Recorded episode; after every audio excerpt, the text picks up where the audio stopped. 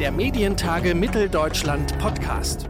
Herzlich willkommen zu einer neuen Ausgabe unseres Medientage Mitteldeutschland Podcast. Zu Gast bei uns im Podcast ist heute der Kirchenpräsident der Evangelischen Landeskirche Anhalt und Vorsitzende des Evangelischen Presseverbandes in Mitteldeutschland, Joachim Liebig. Mit ihm wollen wir heute über digitale Gottesdienste ebenso sprechen wie über die Debatte um die Rundfunkbeitragserhöhung. Mein Name ist Claudius Niesen und ich sage Hallo und herzlich willkommen zu unserer heutigen Ausgabe und Hallo und herzlich willkommen, Joachim Liebig. Schönen guten Tag.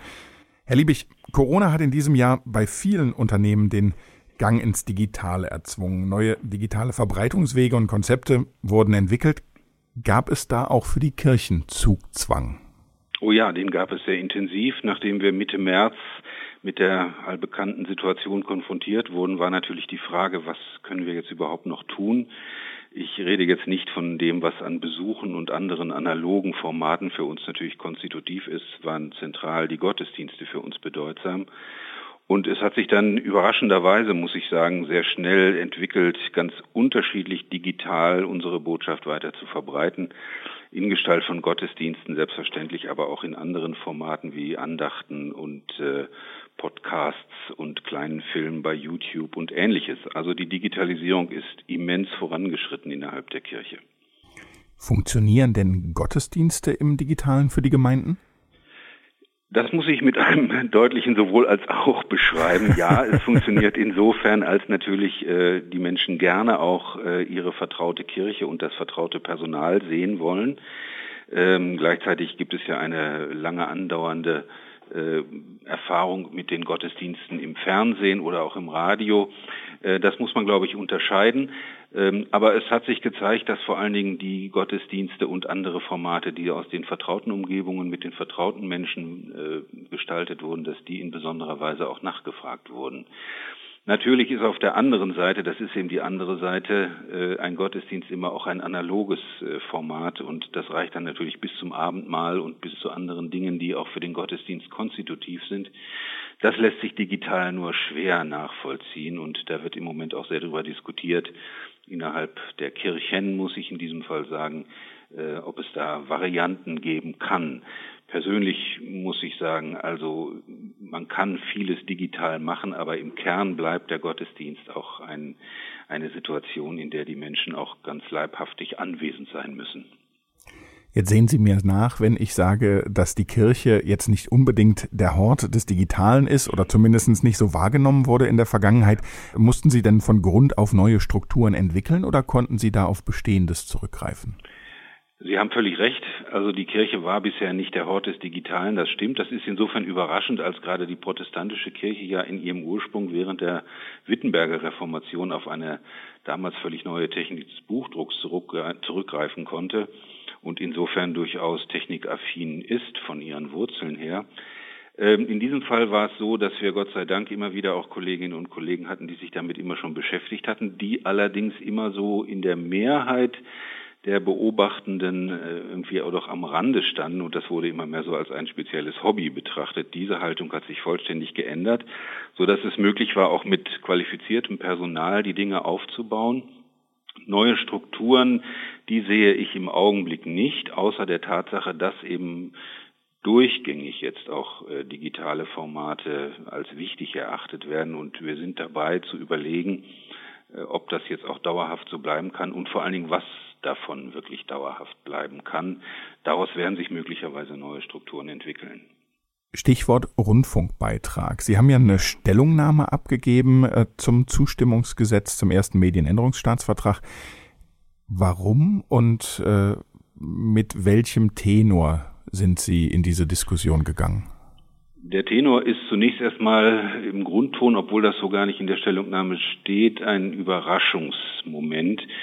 Ähm, also, dass äh, der öffentlich-rechtliche Rundfunk immer wieder angefragt wird, auch politisch angefragt wird, ist, glaube ich, seit seinem Beginn, zumindest in der Bundesrepublik, äh, durchgängig so gewesen. Da gab es auch immer äh, zum Teil Unterstellungen, zum Teil mag es auch berechtigt gewesen sein für politische Einseitigkeiten unterschiedlichster Art.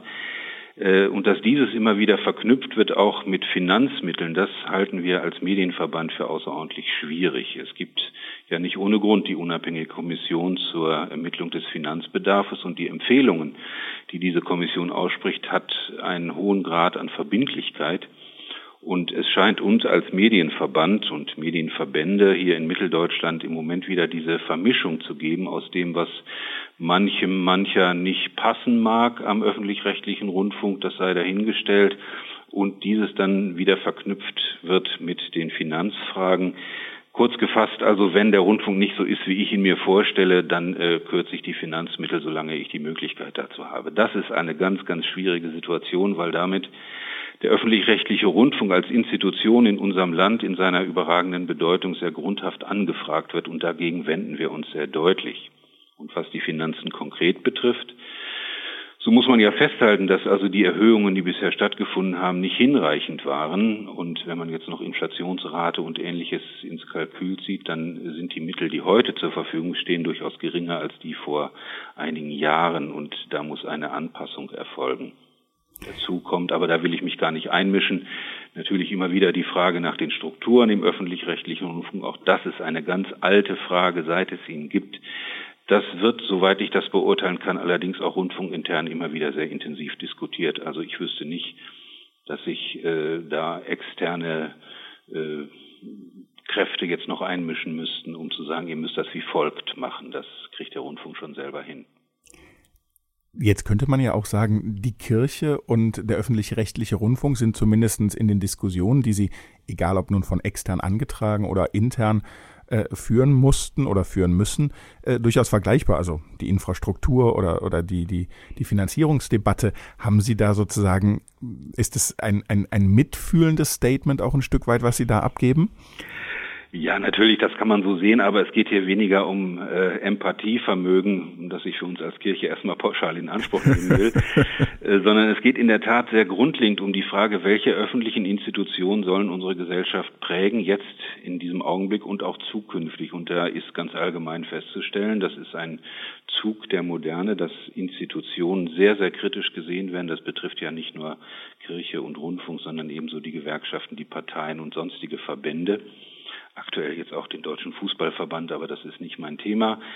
Ähm, und also da muss man schon sehr deutlich Rechenschaft ablegen, was soll in unserer Gesellschaft prägend sein. Wollen wir das äh, weiter vereinzeln, individualisieren? Wollen wir es weiterhin, um beim Rundfunk zu bleiben, in Sparten aufteilen und jeder sucht sich seine eigenen Quellen und seine eigenen Möglichkeiten, ob die dann redaktionell gesichert sind oder nicht?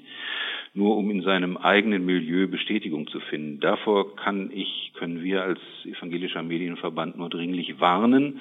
Die Erfahrungen, und wir haben natürlich sehr viel ökumenische Erfahrungen tatsächlich rund um die Welt. Ich könnte jetzt die USA herausgreifen oder andere Länder. Ähm, da kann man sehr deutlich sehen, wohin solche Entwicklungen auch führen können, wenn die Grundtendenz der Individualisierung in einer Gesellschaft, die nun mal so ist, wie sie ist, wenn das korrespondiert mit einer Individualisierung der medialen Informationen. Das ist ein Weg, den ich persönlich und den wir als Medienverbände nicht teilen. Jetzt stammt Ihre Stellungnahme ja äh, aus dem Oktober. Wir sind jetzt gerade am Wechsel äh, zwischen November und Dezember. Der 1. Dezember, man hat im Moment quasi täglich Neuigkeiten rund um die Debatte zur Beitragserhöhung. Äh, aktueller Stand ist, dass der Ministerpräsident Haselhoff äh, eigentlich, äh, so scheint es zumindest, die Abstimmung äh, verschieben möchte, um nicht mit der AfD abstimmen zu müssen.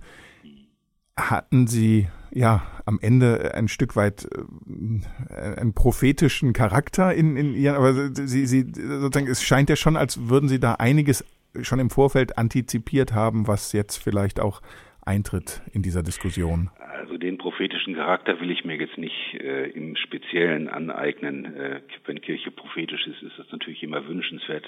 Selten genug ist es der Fall.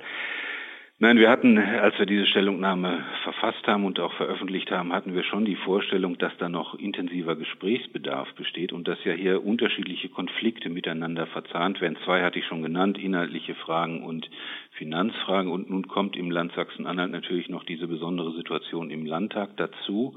Insofern äh, kann ich nur sagen, es ist durchaus hilfreich zu sagen, wenn da noch Gesprächsbedarf und Überzeugungsbedarf ist, dann wäre es durchaus sinnvoll, die Entscheidung zu vertagen, was natürlich auch keine Dauerlösung ist und was ja auch nicht uferlos so vorangetrieben werden kann. Wenn also die Landesregierung, und das war heute Morgen auch die aktuelle Nachricht am 1. Dezember diesen Jahres, auf diesem Weg sich weiter bewegen will, so ist das sicherlich sinnvoll und äh, bedarf der Unterstützung in der Hoffnung, dass dann die Fragestellungen, die in Rede stehen, auch je für sich betrachtet werden und äh, dass doch noch Vernunft einkehrt, gerade mit Blick auf das, was ich grundsätzlich über gesellschaftliche Institutionen sagte. Würde eine Nichterhöhung des Rundfunkbeitrages 2021 auch für die Kirchenverbände und deren Sendezeit im öffentlich-rechtlichen Rundfunk eine Gefahr darstellen? Das kann ich letztlich natürlich nicht beurteilen. Ich kann nur feststellen, dass die Zusammenarbeit mit dem öffentlich-rechtlichen Rundfunk und jetzt muss ich in Klammern der Fairness dazu sagen, auch mit allen anderen privaten Anbietern, äh, allerdings in Abstufung, äh, also dass die Zusammenarbeit mit dem öffentlich-rechtlichen Rundfunk sowohl im Radio als auch im Fernsehen als auch äh, die sonstigen Medien, die dort ausgespielt werden, sehr gut ist. Und wir hatten gerade vor einiger Zeit ein Gespräch auch mit der Intendantin und weiteren führenden Persönlichkeiten des MDR in diesem Fall und haben uns wechselseitig versichert, dass diese Zusammenarbeit auch weiterhin bestehen soll.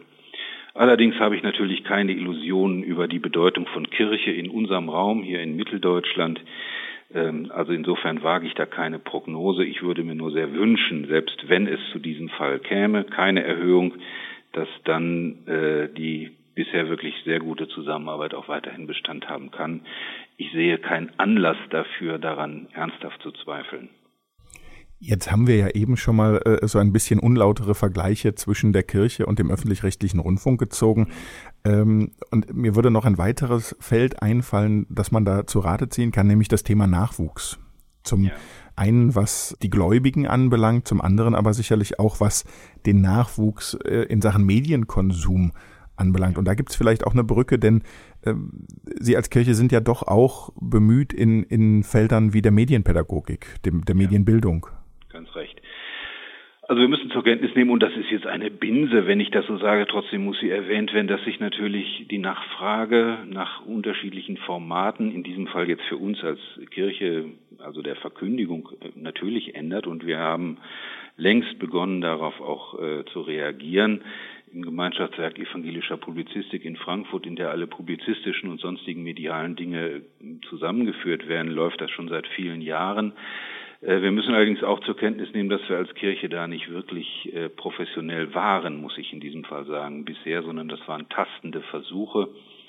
Ähm, und da müssen wir jetzt einfach auch vorangehen. Und ich sehe allerdings beim öffentlich-rechtlichen Rundfunk sehr deutlich, dass äh, der Rundfunk da insgesamt weiter ist. Und ich sagte schon, es gibt ja ganz unterschiedliche Ausspielungskanäle.